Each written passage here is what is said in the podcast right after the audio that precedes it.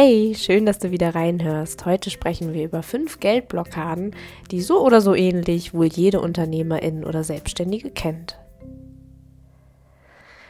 Okay, ich möchte mit dir heute fünf Geldblockaden durchgehen. Geldblockaden ist ja so ein bisschen so ein Buzzword. Ähm, damit ist gemeint quasi etwas, was dich in deinem Business oder in deinem Leben blockieren kann, was mehr oder weniger mit Geld zu tun hat oder direkt quasi deinen Erfolg oder ja, man sagt so Geldfluss ja wirklich blockiert. Also man kann sich das auch bildlich vorstellen. Ähm, genau, das so zu diesem zu diesem Überbegriff. Ähm, genau, und ich habe da fünfmal zusammengesucht, die ich ganz wichtig finde. Ähm, wir starten recht nüchtern und enden sehr emotional bei diesen fünf Punkten und ähm, legen gleich mal los. also, Punkt Nummer eins. Kenne deine Finanzen. Ähm, ich finde, dass, also ein Tipp, den ich mal bekommen habe, den ich wirklich gerne immer wieder weitergebe und zitiere, ist, ähm, auch wenn du später vielleicht so sowas wie Steuersachen oder so auslagerst, vielleicht lagerst du auch irgendwann deine Buchhaltung aus, aber trotzdem ist es wichtig, wenn du es einmal selbst gemacht hast, dass du einmal verstehst, was passiert mit meinem Geld. Ähm, weil natürlich ist es auch smart, mal was auszulagern, was vielleicht dir nicht so liegt oder jemand anders kann es wirklich besser. Vielleicht auch, weil deine Arbeitskraft woanders besser aufgehoben ist und du dich eben anderen Tätigkeiten in deinem Unternehmen, in deinem Business widmen möchtest. Das ist auch irgendwie smart. Aber trotzdem ist, ähm, ja, sind deine Finanzen so ein essentieller Teil von deinem Business, dass du das nicht völlig äh, auslagern kannst oder zumindest verstehen solltest, worum geht es eigentlich und was passiert da. Ähm, das bedeutet auch so ein bisschen die Verantwortung dafür zu übernehmen und äh, wirklich zu wissen, auch strategisch, was mache ich da wie und wie passiert das. Denn du kannst dich auch nicht zu 100 Prozent darauf verlassen, dass andere Menschen da sofort alles richtig machen und in deinem Sinne machen. Und das kannst du eben auch nur gut mit verfolgen, wenn du da auch irgendwie mit drin steckst. Das bedeutet nicht, dass du nicht irgendwie auch mal äh, loslassen kannst und auch mal wirklich ähm, ja Kontrolle abgeben kannst. Aber ich hoffe, du verstehst zu so diesem Punkt. Du solltest trotzdem wissen, ne, wie funktionieren die grundlegenden Dinge. Also ich sag mal, ne, wie, wie viel Steuern zahlst du oder äh, wie legst du das zurück. Ähm, das sollte einfach so, so dein Thema sein, mit dem du dich auch beschäftigst. Und auch wenn du vielleicht gleich am Anfang sagst, vielleicht ist diese Folge auch jetzt schon unattraktiv für dich geworden, aber ähm, du kannst das schaffen, ne? Du kannst das verstehen, auch wenn das vielleicht bisher noch nie dein Thema war und du äh, dich da vielleicht drumherum drückst um Excel-Tabellen und so weiter. Ähm, erstmal gibt es tolle Vorlagen, dann gibt es tolle Hilfestellungen, auch Menschen, die dir erklären können, wie das funktioniert. Ähm, also nicht irgendwie Augen zu und, ich wollte eigentlich sagen, Augen zu und durch äh, also du sollst da durch mit offenen Augen. ich, äh, ich habe mal das schöne Zitat äh, bei Modern Family, wenn du die Serie nicht kennst, große Empfehlung. Äh, das Zitat gehört, äh, Redewendungen sind eine Sache des Selbstbewusstseins. Äh, da hat eine der Figuren in der Serie quasi die Redewendung eigentlich falsch wiedergegeben. Genau, und dann wurde gesagt, Redewendungen sind eine Sache des Selbstbewusstseins. So machen wir das jetzt auch mit Augen auf und durch. Punkt Nummer zwei ist ein Punkt, den du bei diesem Podcast und bei mir hoffentlich irgendwie erwartest. Und zwar möchte ich dich daran erinnern, dass du an deinen Glaubenssätzen dran bleibst. Gerade auch so deine Glaubenssätze direkt zu Geld, denn ähm, ich habe ja schon öfter auch mal erwähnt, gerade wenn du so anfängst mit einem Business oder Geld zu verdienen oder überhaupt dich mit deinen Finanzen auseinandersetzt, dass so ein Punkt, da bemerken wir ganz, ganz viele Glaubenssätze. Vielleicht fangen wir auch schon an, die ein oder anderen zu bearbeiten.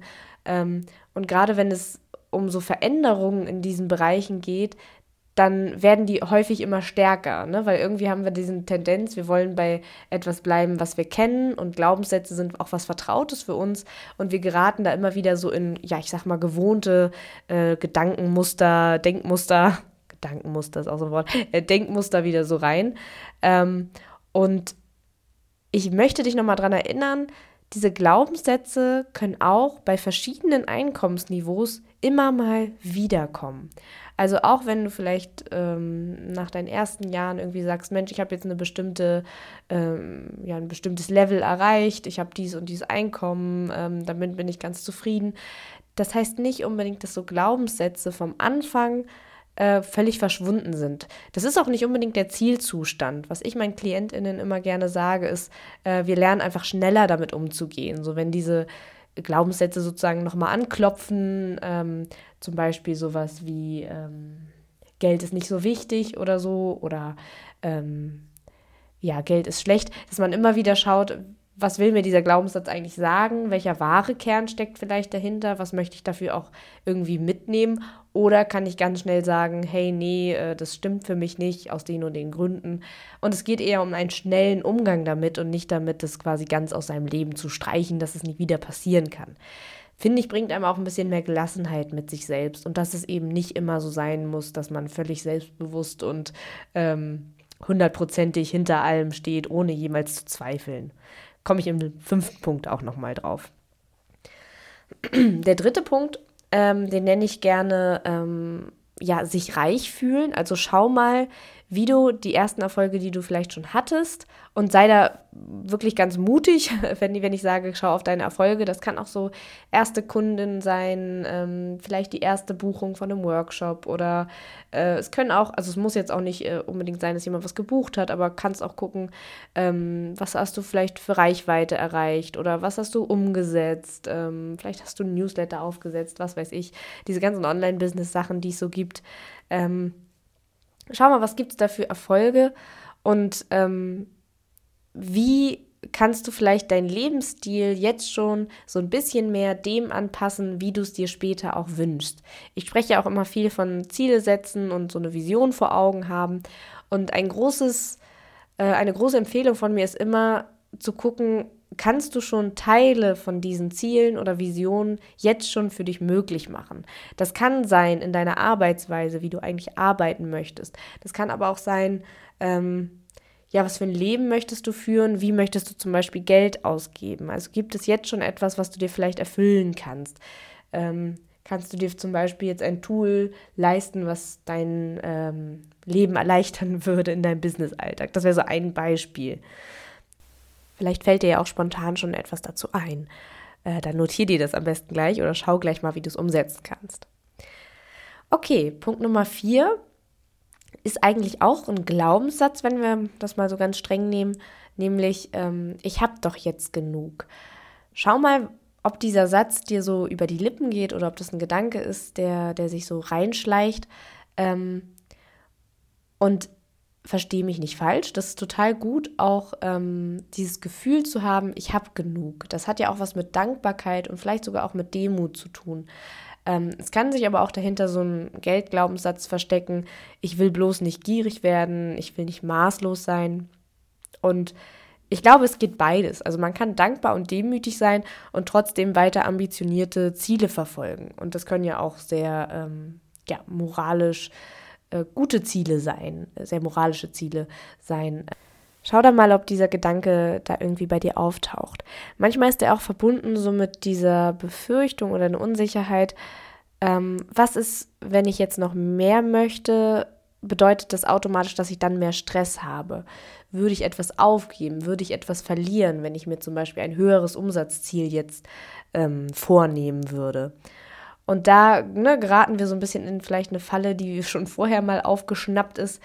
Ähm, so dieses, ähm, wenn ich das und das mache, dann hat das die und die Konsequenz. So. Und da, auch da steckt wieder so ein Glaubenssatz hinter, ähm, für Geld muss ich doch hart arbeiten. Also wenn ich jetzt, ne, ich habe vielleicht schon dies und dies Einkommen, das ist doch eigentlich okay, damit komme ich um die Runden. Wenn ich jetzt noch mehr will, dann müsste ich quasi irgendetwas aufgeben. Dann müsste ich meine Seele verkaufen oder es könnte auch so in diese Richtung gehen. Gut, und dann kommen wir auch schon zur fünften Geldblockade, die eher eine indirekte ist, würde ich sagen. Ähm, äh, kleine Wiederholung. Ich erzähle immer gerne, Geld ist so eine Art ähm, ja, sichtbares Verhalten oder der Umgang mit Geld ist so eine Art sichtbares Verhalten, was uns Ausschluss, Aufschluss darüber geben kann, was uns sonst für Themen beschäftigen. Also meistens geht es nicht um Geld, sondern es geht eben um viel tiefere Themen. Und deswegen ist Money Mindset Arbeit auch eher ja eine psychologische Arbeit an vielen anderen Themen, wodurch sich auch das Geldverhalten eben verändern lässt. Und was mir da für ein Thema einfach nochmal total wichtig ist, dem Raum zu geben. Das werde ich vielleicht in einer anderen Podcast-Folge auch nochmal auf eine andere Art und Weise tun. Aber es gibt auch einfach eine sehr psychisch-emotionale Belastung, die dich als Unternehmerin betreffen kann.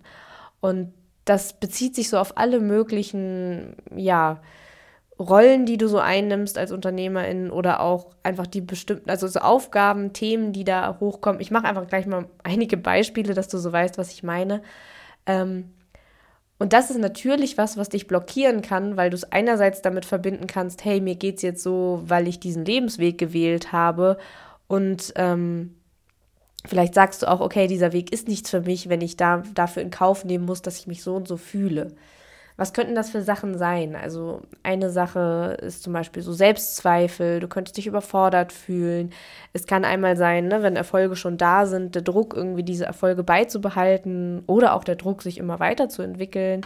Ähm, es kann auch passieren, was irgendwie auch, also was einfach schnell passiert, dass wir unseren Selbstwert so abhängig machen von Zahlen und von Launches und wie viel haben wir verkauft.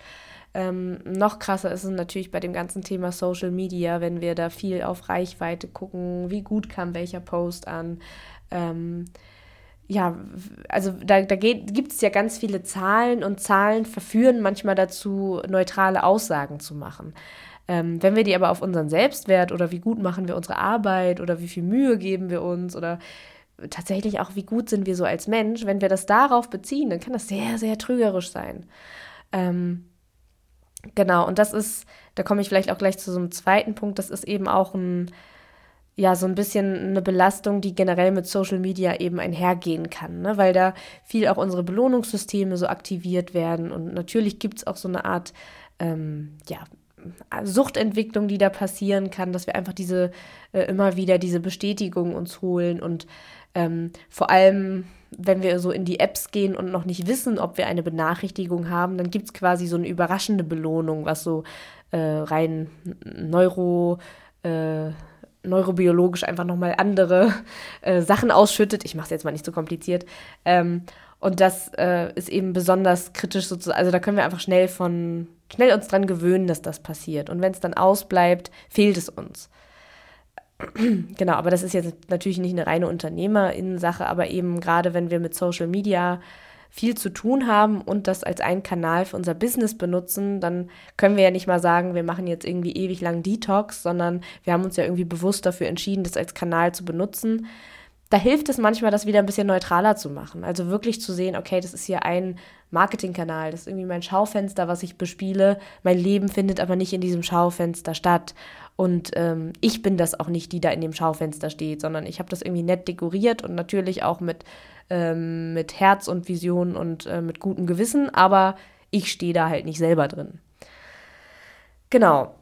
Was gibt es noch so für auch einfach ja emotionale Themen? Natürlich deine Rolle, wenn du schon Chefin bist oder auch Mitarbeitende hast, dass du da Verantwortung übernimmst, dass du dich fra vielleicht fragst, ne, wie, wie werde ich denen gerecht? Ähm, wie mache ich das? Äh, bin ich irgendwie die Chefin, die ja, ich mir irgendwie gewünscht habe zu sein? Da äh, ja, gibt es ganz viele Überlegungen, ne? erfüllt man da eine Rolle und eine Erwartung von seinem Ideal oder nicht? Ähm, ja, und äh, ganz klassisch vielleicht auch, finde ich irgendwie auch nochmal einen wichtigen Punkt, der mir bei dem Thema so eingefallen ist, ist natürlich auch Stress. Es, es kann unheimlich stressig sein, ähm, ein Unternehmen aufzubauen. Und Stress ist ja immer so der, eine Reaktion auf etwas. Es gibt ja nicht so diesen also objektiv kann man nie sagen, ob jemand Stress hat oder nicht. Es ist ja immer so die Frage, wie geht es dir mit dem Arbeitsaufkommen? Und da auch, also man kann sich da schnell in Produktivitätsfragen, glaube ich, auch verlieren. Ne? Macht man irgendwie effektiv die richtigen Sachen oder muss man effizienter werden? Oder macht man, also genau, oder liegt es nicht daran? Macht man vielleicht zu wenig Pausen? Ähm, was gibt es eigentlich sonst für Ressourcen? Ne? Was gibt es außerhalb vom Business? Was gibt es da für einen Ausgleich?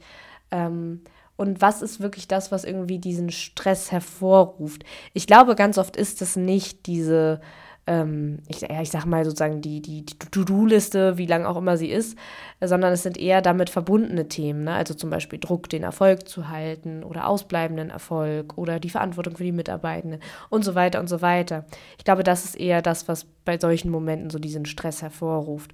Kann natürlich sogar auch weitergehen, dass man wirklich starke Ängste entwickelt, äh, bis zu Panikattacken. Ähm, genau, das sind alles so, ich sage jetzt mal so dieser bunte Topf an äh, Belastungsmöglichkeiten, die man so als, ja, als Selbstständige irgendwie erwarten könnte. Ich will jetzt aber auch irgendwie nicht schwarz malen. Ähm, mir ist nur wichtig, das Thema mal so zu beleuchten. Ähm, falls es dir so geht, ist es vielleicht auch entlastend zu sehen, du bist nicht die Einzige. Und es liegt nicht daran, dass du deswegen dein Business aufgeben musst oder dass du schlecht bist in dem, was du tust. Das ist so manchmal ein Grund, der einem als erstes einfällt, weil wir dann denken, ach Mensch, dann wäre es ja leicht, dann höre ich einfach auf mit diesem Job ähm, und mache was anderes. Äh, aber häufig liegt das Problem oder ne, also die Herausforderung eben auf einer anderen Seite irgendwie äh, wieder mit sich in Beziehung zu kommen, an sich zu arbeiten und so weiter und so weiter. Ähm, genau, das waren so diese fünf Geldblockaden, die ich dir einmal vorstellen wollte. Ähm, ein, ich fasse gerne noch mal kurz zusammen. Ne? Das erste ist so das Thema, kümmere dich um deine Finanzen, setz dich damit auseinander. Wenn du etwas auslagerst, solltest du trotzdem strategisch immer noch den Überblick behalten. Das zweite ist, behalte deine Geldglaubenssätze ähm, im Auge und wundere dich nicht, wenn die immer mal wieder hochkommen. Der dritte Punkt ist, wie kannst du dir jetzt schon irgendwas erfüllen, was so Teil deiner Vision ist? Nummer vier ist, ich habe doch genug, wie kannst du ambitioniert bleiben und gleichzeitig dankbar? Und das fünfte ist eben so dieser, ja, die psychische Belastung, die so mit einhergehen kann, wenn du selbstständig bist und ein Business hast. Und ähm, genau, das sind so alles Blockaden, wo du mal hingucken kannst. Ähm, trifft davon eine zu. Und äh, ich glaube, die, das Erkennen sozusagen, da ist irgendwas, ist immer schon dieser erste Schritt, um zu gucken, hey, an, an dem und dem Punkt möchte ich vielleicht mal arbeiten oder ähm, da fühle ich mich jetzt irgendwie gerade ertappt. Da schaue ich mal hin. Und bewusst auf etwas schauen ist immer schon erstmal ein Riesenschritt in die richtige Richtung, glaube ich. Okay, dann wünsche ich dir wie immer viel Erfolg und Geldfreude und freue mich, wenn wir uns bald wieder hören.